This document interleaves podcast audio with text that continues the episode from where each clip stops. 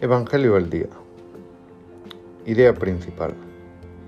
Cuando hayan cumplido todo lo que se les mandó, digan, no somos más que siervos, solo hemos hecho lo que teníamos que hacer.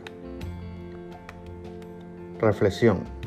Jesús nos dice que tengamos una colaboración generosa en todo lo que tengamos que hacer, que tengamos un reconocimiento agradecido en cada tarea o circunstancia cumplida.